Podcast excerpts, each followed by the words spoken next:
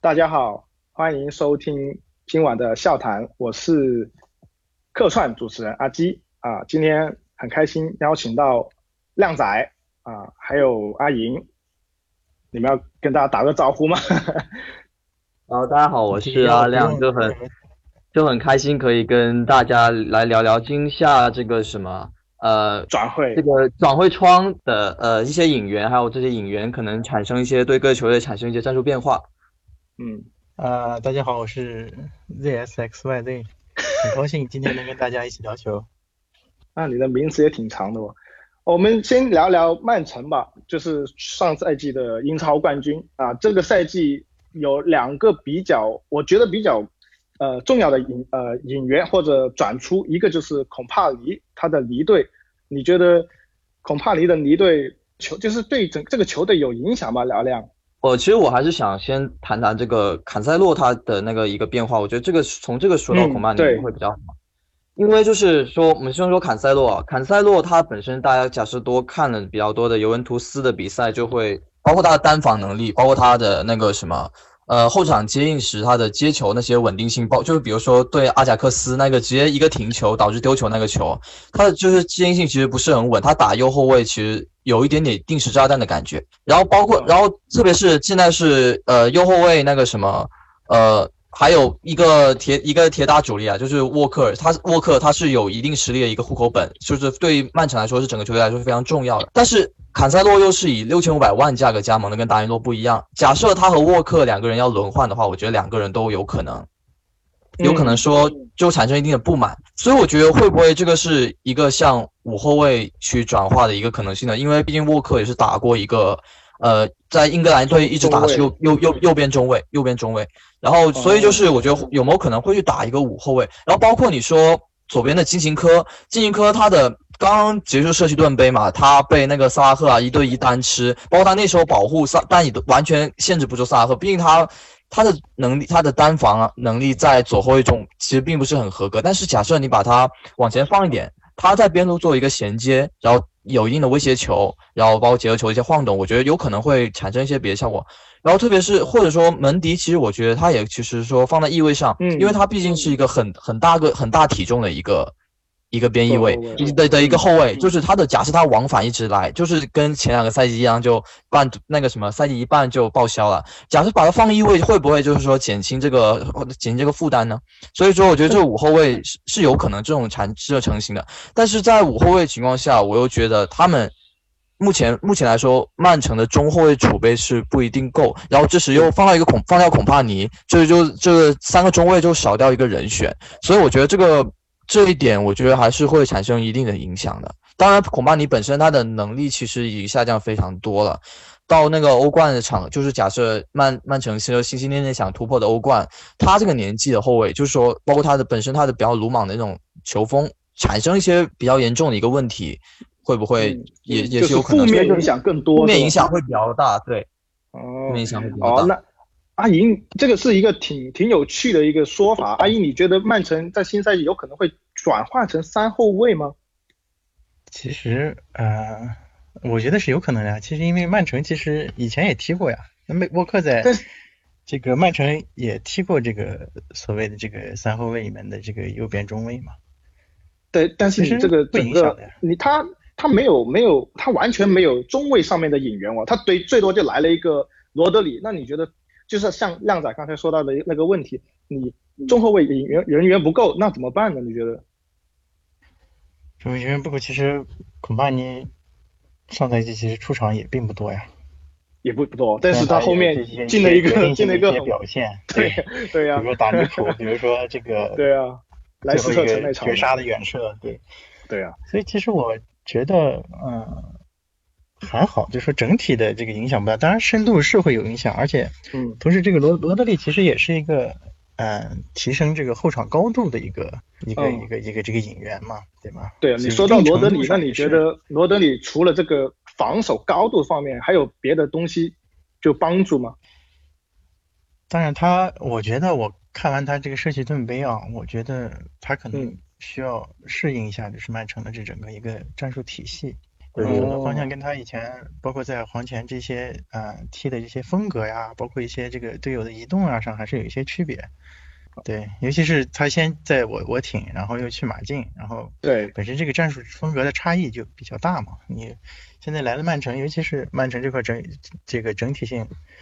跟尼普也也有点像，就是比较追求这种整体性，所以这个新援的会有一定的这个适应。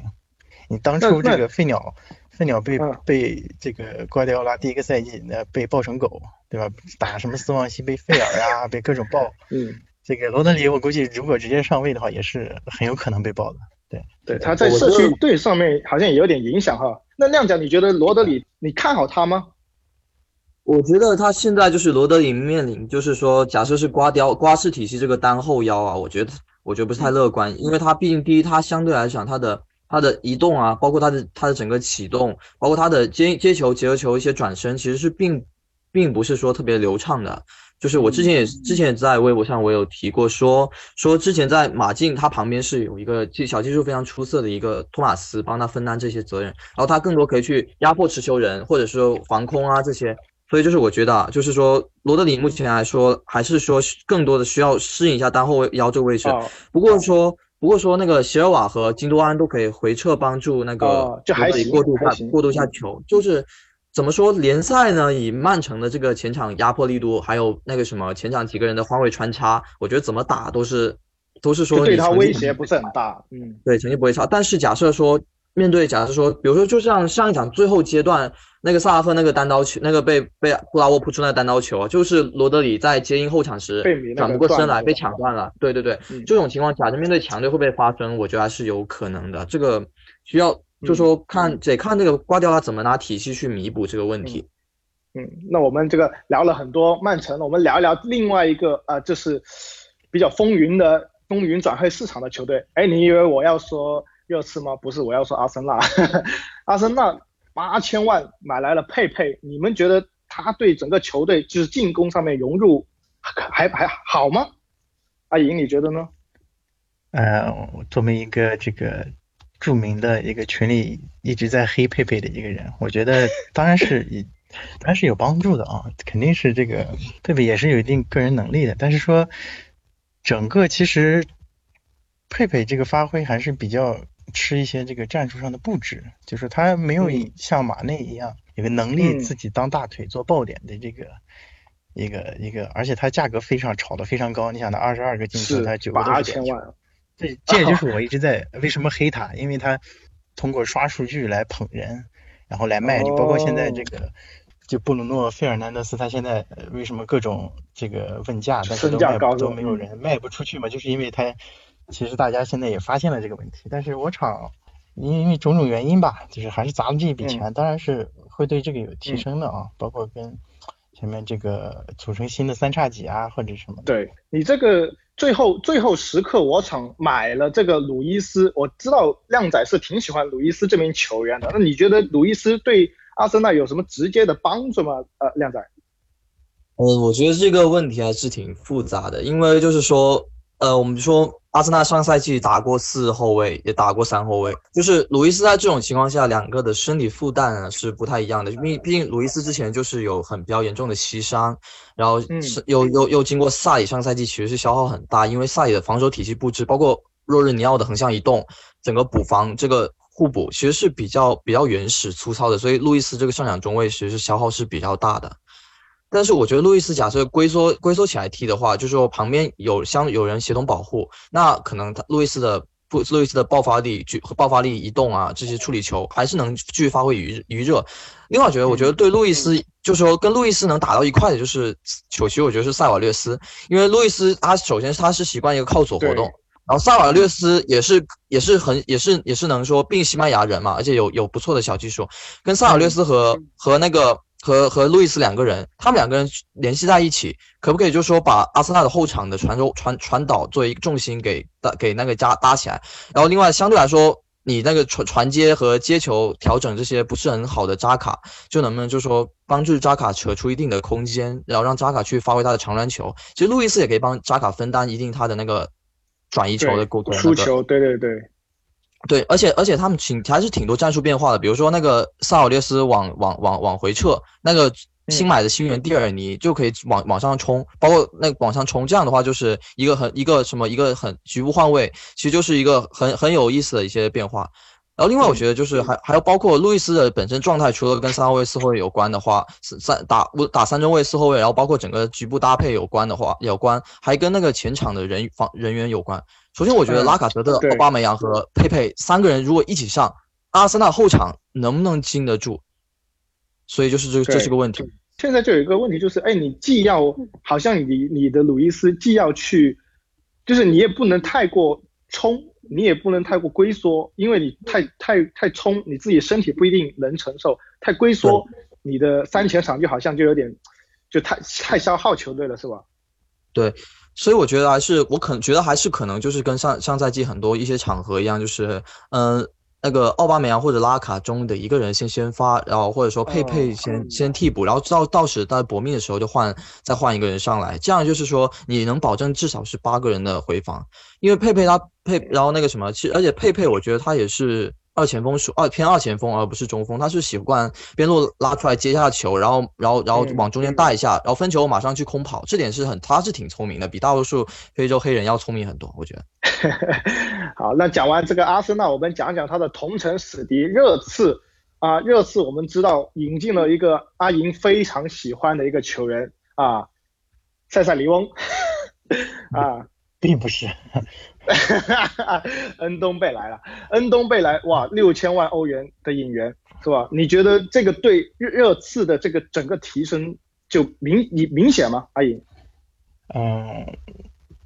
我觉得恩东贝莱这个其实不好说，因为他其实相对来说还是比较毛坯的一个，当然这个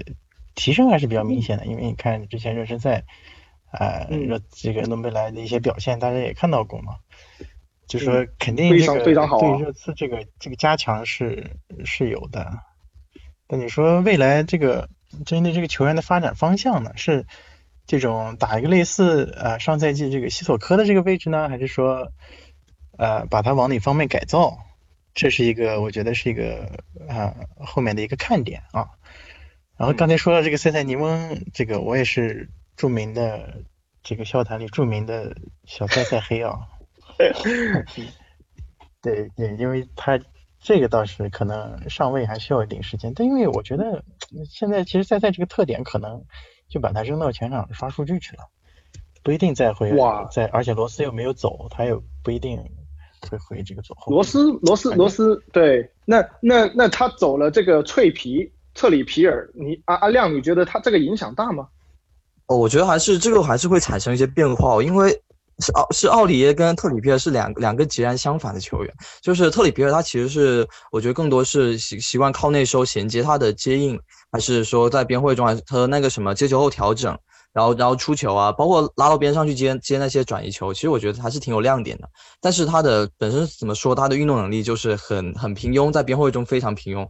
跟沃克没法比，跟奥里耶也没法比。但是就是说，他跟他跟他一侧的那个中前卫，跟奥里耶一侧中前卫是是那个西索科，西索科是能力很强，在这大家都知道。但是西索科的传接球其实并不是说非常好，就是克里皮尔，我觉得有时候能帮助他一下。但是假设是奥里耶的话，他偏直上直下，那这一侧的那个什么的一些职责啊，可能会产生一定的改变。嗯，奥里耶好像出勤率也不是特别高，上赛季是吧？呃。就主要我觉得还是特里皮尔应该是还是我觉得特里皮尔跟西跟西索科还是挺挺搭配的，就毕竟西索科是能把勒布给守住，然后特里这样的话，而且身体素质劲爆嘛，然后那个特里皮尔相对相的那个传接球还是很很很很很过，还是挺过硬的。